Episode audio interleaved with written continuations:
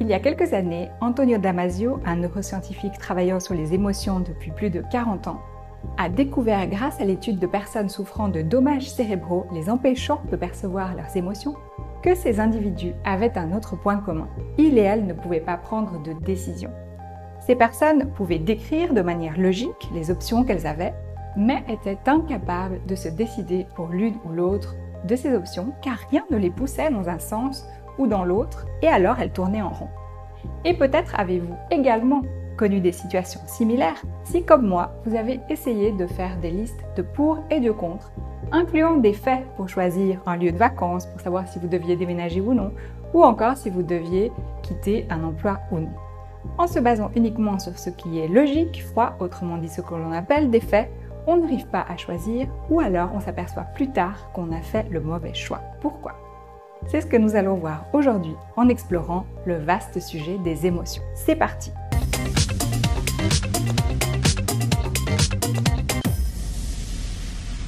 Bonjour, je m'appelle Corrida Lupo, j'ai fondé Sticla pour soutenir les équipes au sein des organisations, les particuliers et peut-être vous lorsque le besoin de changer se fait sentir. Bienvenue sur Parallax, ici je partage avec vous différentes notions ayant piqué ma curiosité et qui me poussent à reconsidérer nos manières de travailler, de relationner et d'agir. Aujourd'hui, on parle des émotions et dans la description, vous trouverez tous les contenus qui m'ont servi à préparer ce sujet. Et nous allons voir que sont les émotions et aussi que sont les émotions positives et négatives, quelle est la fonction des émotions, comment apprend-on à les réprimer, comment décide-t-on et enfin, comment réguler ses émotions Nous sommes des animaux humains. Les émotions, partie intégrante de notre physiologie. Nulle part, même dans notre cerveau, il n'existe de division entre ce qui est rationnel et ce qui est émotionnel. Nous articulons ces deux concepts grâce à des mots différents, mais dans notre quotidien, lorsque nous choisissons quoi manger, quand nous votons aux élections, quand nous acceptons une promotion, nous prenons des décisions sous l'influence de notre raison et de nos émotions sans les différencier. Encore mieux, toujours d'après Antonio Damasio, lorsque nous formulons des raisons logiques pour nos choix, elles serviraient plutôt à justifier nos décisions auprès des autres. Mais que sont les émotions? Les émotions sont des sensations corporelles, parfois accompagnées d'expressions faciales ou non, qui peuvent changer en fonction des cultures, sur lesquelles nous avons mis des mots, et ces mots servent à communiquer entre nous, au sein d'une culture ou au sein d'un groupe social. Même si nous n'avons pas appris à encapsuler clairement nos émotions dans des mots comme la joie, la colère ou la tristesse, etc., etc., nous ressentons quand même des sensations. Par ailleurs, il est rare que nous ressentions uniquement un type de sensation précis lié à une émotion unique. Il y a plutôt un faisceau de sensations qui nous parcourt, s'en mêle et s'enchaîne. D'ailleurs, nous pouvons tout à fait ressentir des émotions liées à des besoins contradictoires. Par exemple, je peux me réjouir et être enthousiaste pour un nouveau travail et avoir une certaine appréhension de quitter l'ancien. Je peux donc avoir un besoin de changement et en même temps un besoin de sécurité. Et là, j'en viens au sujet des émotions dites positives et négatives. Et vous avez sûrement déjà entendu cette distinction. Alors, est-ce que, selon vous, cela existe des émotions positives et d'autres négatives? Sans maintenir le suspense plus longtemps, en fait, non pas vraiment. Avant de pouvoir parler, un bébé ressent des sensations physiques et pour pouvoir signaler ses besoins à son entourage, il va crier, pleurer ou rire. Ces ressentis sont le pont qui relie ses besoins à l'entourage. Puis en grandissant, grâce à cet aller-retour entre son besoin, l'expression de celui-ci et la réponse reçue de la part de l'entourage, un ajustement de l'expression se produira. Ajustement qui sera adapté à la culture dans laquelle il ou elle se trouve. En sachant qu'un enfant cherche à être accepté par les personnes qui s'occupent de lui car sa survie en dépend. Cela veut dire qu'il ou elle va réprimer ou au contraire répéter et renforcer toute expression en fonction de la réponse reçue. La culture dans laquelle nous vivons, modulée par diverses identités sociales de l'autre, vont petit à petit façonner nos émotions et leurs expressions. Celles-ci sont dites positives ou négatives en fonction de ce qui est acceptable ou non par notre entourage. C'est dans l'interaction avec les personnes de notre culture que l'on va apprendre comment exprimer telle ou telle émotion et on va apprendre si elle est considérée négative ou positive. Ce sont plus les conséquences sur les relations qui vont en faire des émotions positives ou négatives. Culturellement, se mettre publiquement en colère sera plus ou moins acceptable en Suisse, en Italie, au Canada ou au Japon. Et puis, selon les contextes et selon mon et mes identités sociales, l'acceptation de la colère sera différente. Par exemple, dans le contexte du travail de beaucoup d'organisations, se mettre en colère sera acceptable pour un chef d'entreprise qui a déjà répété 10 ou 20 fois à un employé d'être à l'heure. L'émotion et son expression seront alors vécues d'une manière positive parce que c'est légitimé socialement. En revanche, si l'assistant du chef d'entreprise se met en colère contre ce dernier, parce que cela fait dix fois qu'on lui demande de rester plus tard le soir, l'empêchant d'aller chercher ses enfants à l'école, il vivra probablement mal cette expression parce que il remplit une identité sociale d'employé subalterne et l'expression de cette colère envers son supérieur n'est pas acceptable. Cela dit, nous vivons tous et toutes dans plusieurs contextes culturels et sociaux. Dans votre entreprise, il existe certainement, de manière implicite, des émotions plus ou moins valorisées. Et là, j'en viens à la fonction des émotions, même si on y a déjà touché. Les émotions signalent une intention d'agir dans notre environnement. Attention, pas un passage à l'acte, mais une intention d'agir répondant un besoin. Par exemple, si je vois quelqu'un jeter des déchets sur le sol dans la rue et que je me mets en colère, cela signifie que je refuse cette situation, que je réprouve ce comportement. Et donc, j'ai l'intention de changer ce qui se passe. Premièrement, donc, les émotions vont donner des informations sur nos besoins en relation avec quelque chose qui s'est produit dans notre environnement. Elles peuvent signaler un besoin lié à notre survie quand on perçoit un danger ou une alerte dans cet environnement. Je pense par exemple à des expressions de peur, de colère ou de surprise. Mais une précision tout de même. Quand je parle d'un besoin lié à notre survie, cela ne se limite pas à la survie immédiate physique, comme lorsqu'une voiture fonce sur nous alors qu'on traverse le passage piéton. Cela peut aussi être une menace sur notre emploi, sur nos conditions de vie ou même sur notre capacité à se percevoir comme compétent. Un point intéressant dans les cas relevant par exemple de l'expression de la colère ou de la fierté. Lorsqu'on affiche sa colère envers quelqu'un, on va marquer une distance avec l'autre. Donc plus une culture ou un contexte sera en fait individualiste, plus ce type d'émotion sera valorisé. Hormis ces informations liées à la survie personnelle, les émotions peuvent aussi se manifester pour signaler un besoin social, s'agissant par exemple de la joie ou de la tristesse. Il s'agira alors plutôt de signaler un besoin de se rapprocher du groupe. Notez encore que les cultures valorisant l'expression de la honte ou de la culpabilité sont plutôt communautaires. En effet, dans ce type de culture, la honte ou la culpabilité visent à avoir de l'empathie envers celui ou celle auquel on aurait pu causer du tort, et cela peut pousser la personne à s'excuser ou à adapter son comportement à l'avenir pour tenir compte de l'autre. Autre exemple, rougir lorsqu'on vient de bafouiller peut signaler au groupe que ce sont qu'on se sent mal par rapport à ce qui vient de se produire et limiter le jugement potentiel des autres sur soi et un rejet éventuel. Cela étant dit, tout ceci est à nuancer en fonction de ce qui est acceptable selon l'identité sociale de l'individu et donc c'est lié au contexte. En effet, rougir lorsqu'on vient de bafouiller pour un homme ou une femme politique, candidat, candidate à une élection présidentielle, dans les cultures occidentales identifiant le pouvoir, l'autorité, avec l'assertivité, la confiance en soi et l'absence d'émotions visibles, ne sera pas du tout perçu comme positif parce que rougir signale un besoin d'être accepté par les autres, ce qui n'est pas compatible avec notre vision actuelle de ce qui est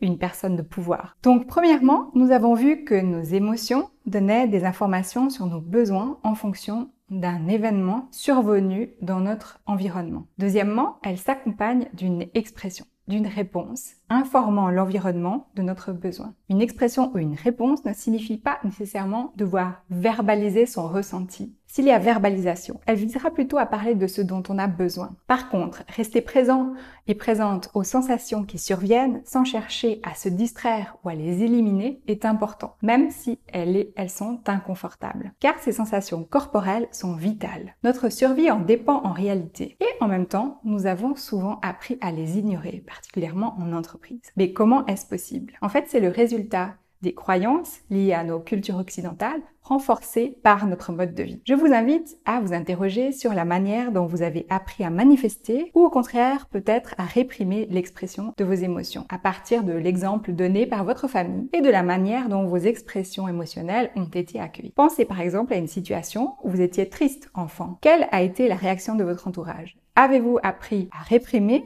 ou à l'exprimer davantage. Puis élargissez votre interrogation en vous posant les mêmes questions par rapport à ce que vous avez vécu à l'école, avec vos amis, vos profs, pendant vos études, durant vos activités sportives ou associatives si vous en avez eu, et puis dans le cadre de votre travail. Et puis notre mode de vie sédentaire, où nous passons la grande majorité de notre journée à travailler assis devant un écran, n'aide pas. En effet, notre néocortex nous déconnecte petit à petit de la conscience des sensations corporelles à force de passer outre les besoins qui se manifestent en nous et le fait qu'on n'y prête pas attention. Passer beaucoup de temps derrière un écran sans prendre de pause a comme effet de nous déconnecter de nos sensations corporelles et d'accroître impression de vivre uniquement dans notre tête. Certaines personnes parlent même du sentiment d'être un cerveau qui se sert d'un corps pour se déplacer. Cela dit, ces sensations corporelles sont quand même là. Nous avons juste appris à les ignorer et donc à ignorer les besoins et leur expression. Ces réponses ignorées peuvent en revanche nous rendre malades à la longue et on peut souffrir de maux de dos, de burn-out, de maladies de peau ou de troubles digestifs. Ceci est souvent le résultat de besoins ignorés et de nos limites largement dépassées. Autre point, nous travaillons souvent dans des organisations valorisant uniquement ce qui est écrit et transparent. Attention, je ne dis pas que la transparence et l'écrit n'ont pas de valeur, mais elles en ont dans certains contextes. Car en tant qu'être humain, nous percevons bien plus que ce qui est juste verbalisé. Nous comprenons comment nous comporter sans qu'un mot ne soit prononcé et sans l'avoir lu ou que ce soit. Pour reprendre un exemple utilisé par Nora Bateson, à l'école, nous apprenons pas uniquement à lire, à écrire et à compter, mais nous apprenons aussi comment nous comporter dans une hiérarchie sociale et où nous nous situons dans cette hiérarchie, comment répondre à des questions et quoi retenir pour correspondre à ce que l'on attend de nous. D'un point de vue évolutionnaire, c'est pour des questions d'économie d'énergie que nous arrivons à faire sens de notre environnement sans mots. Nos corps, et je rappelle que nos cerveaux font partie de nos corps, sont faits pour limiter les dépenses de kilojoules inutiles. Nous captons donc des informations non verbales dans les ambiances, dans le ton de la voix de quelqu'un, dans les comportements que l'on observe, mais aussi dans la musique ou dans des œuvres d'art, etc., etc. Le plus souvent, ce sont des groupes de données dans lesquels nous lisons des informations précieuses. Pour revenir à la prise de décision et à la manière dont nous fonctionnons pour en prendre, deux types de processus différents existent. Le premier est automatique et le second est mobilisé lors de situations nouvelles. Dans la grande majorité de notre temps, environ 90 à 95%, nous allons reconnaître des signaux même partiel en fonction de nos expériences passées, et nous allons répondre automatiquement comme dans notre passé sans aucune réflexion. Et puis dans 5 à 10% des cas, lorsque quelqu'un ou quelque chose va attirer notre attention ou notre curiosité, nous allons alors mobiliser notre capacité de raisonner, de réfléchir, trouver des, des idées et opter pour quelque chose de nouveau. Ceci, comme je le disais plus tôt, pour des questions d'économie d'énergie. Pour vous donner un chiffre, notre subconscient traite un stimulus en 40 millionièmes de seconde environ, contre 30 à 40 secondes pour une réflexion consciente. Par conséquent, je le répète, dans la grande majorité de notre journée, nous allons décider d'une manière tout à fait automatique, à partir d'informations partielles issues de sensations physiques et cognitives. Ceci n'est pas un choix conscient. Et aller dénicher ce qui est implicite et a été capté chez quelqu'un n'est pas chose facile. Vous êtes sûrement déjà allé dans un lieu, un restaurant, un café ou même un nouveau lieu de travail et vous vous êtes dit non, cet endroit, je le sens pas. Comment l'avez-vous su instantanément? Vous avez perçu des informations partielles à travers vos sens, vos yeux, vos oreilles, votre peau, combinées à d'autres sensations corporelles, et vous avez comparé tout ça à des expériences passées. Vous avez répondu oui, c'est pour moi ou non, c'est pas pour moi, en fonction de ce que vous aviez conclu dans le passé lorsqu'une partie de ces signaux ou des signaux similaires étaient réunis. Tout ceci étant automatique et implicite. Si par exemple une entreprise souhaitait changer une norme culturelle, rédiger des chartes pour promouvoir certains comportements et en proscrire d'autres ne va absolument rien changer parce que les normes liées à ce qui est acceptable ou non ne prend pas racine dans l'écrit comme on vient de le voir. Il faudra aller chercher les dispositions existantes dans la culture et les possibles leviers à travers ce que les gens racontent, en faisant attention à la manière dont il et elle donnent du sens et interprètent ce qui est raconté. Alors, qu'a-t-on vu jusqu'ici? Nos émotions sont-elles des ressources? Oui, nos émotions sont des signaux qui relient nos besoins à quelqu'un ou quelque chose qui s'est produit dans notre environnement. Ces signaux vont de pair avec une expression. Les ignorer et les étouffer mènent indéniablement à des burn-out, d'autres types de maladies, liées au stress par exemple. Nous ressentons souvent un faisceau de sensations différentes qui changent et qui peuvent être liées à des besoins contradictoires. Autre point que nous avons vu, nous prenons des décisions de manière automatique dans 90 à 95% du temps en captant des informations partielles sans conscience pour des questions d'économie calorique. Dernier point. Comment peut-on réguler ces émotions? Et par réguler, j'entends assurer le fonctionnement correct. Dans ce cas, il y a assez peu à faire en réalité. Première étape, rester présent et présente à ces sensations physiques, même si elles sont peut-être difficiles ou inconfortables, sans chercher à y échapper ou à minimiser ce qui arrive. Et puis exprimer ce qu'il est possible d'exprimer en fonction de notre besoin et selon les circonstances, en sachant qu'avoir des besoins contradictoires n'est pas une chose à éliminer, cela fait partie de nous. Et si nous ne voyons pas trop ce que pourraient être ces émotions et sensations physiques, la première chose à faire est de prêter attention à ce qui se passe en nous pour éveiller cette prise de conscience. Comment? En prenant appui dans notre quotidien. Par exemple, si vous êtes dans le train et que votre voisin parle trop fort au téléphone, et que ça vous agace. Que se passe-t-il dans votre corps à ce moment-là? Où en vous se manifeste cet agacement? Qu'avez-vous envie de faire? Observez-vous. Vous êtes en retard pour votre prochain meeting. Quelle sensation physique avez-vous? Si la situation est passée, essayez de vous la remémorer. Ressentez-vous des tensions ou des sensations surgir. À quel endroit? Est-ce que ça continue même après l'événement en question? Qu'avez-vous envie de faire? Autre chose, faire des pauses de temps en temps, même d'une minute ou moins, et prendre le temps de regarder par la fenêtre tout en prêtant attention à ce qui se passe dans votre corps aide à augmenter cette conscience de soi. Et en même temps, observer ce qui se passe. Est-ce que mes épaules sont tendues? Comment sont mes mains, ma nuque, mon souffle? Aurais-je besoin de quelque chose? Pratiquer des activités dans la nature aide aussi pour autant que l'on soit connecté à ce qui se passe à l'intérieur et à l'environnement. Si vous faites du footing écouteur dans les oreilles, on y allons à fond. Est-ce une stratégie pour fuir vos émotions, vous débarrasser de ce qui se passe en vous?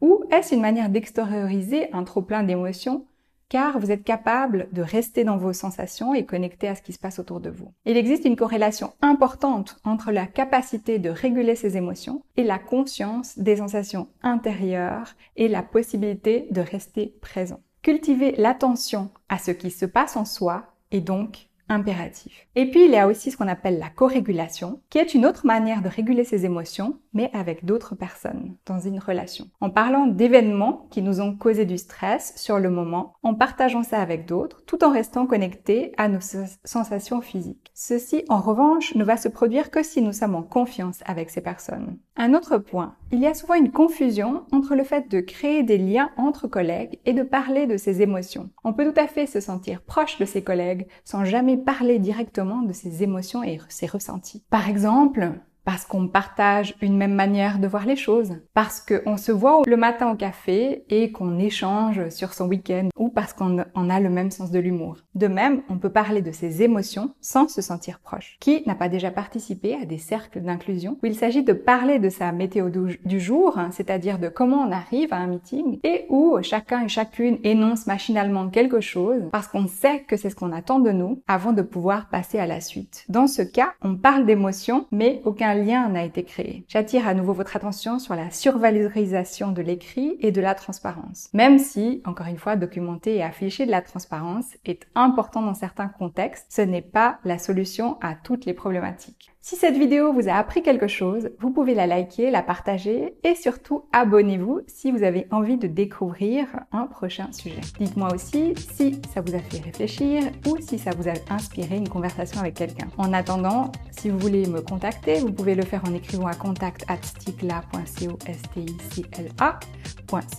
ou me laisser un commentaire ci-dessous. Merci pour votre écoute et quant à moi, je vous retrouve bientôt.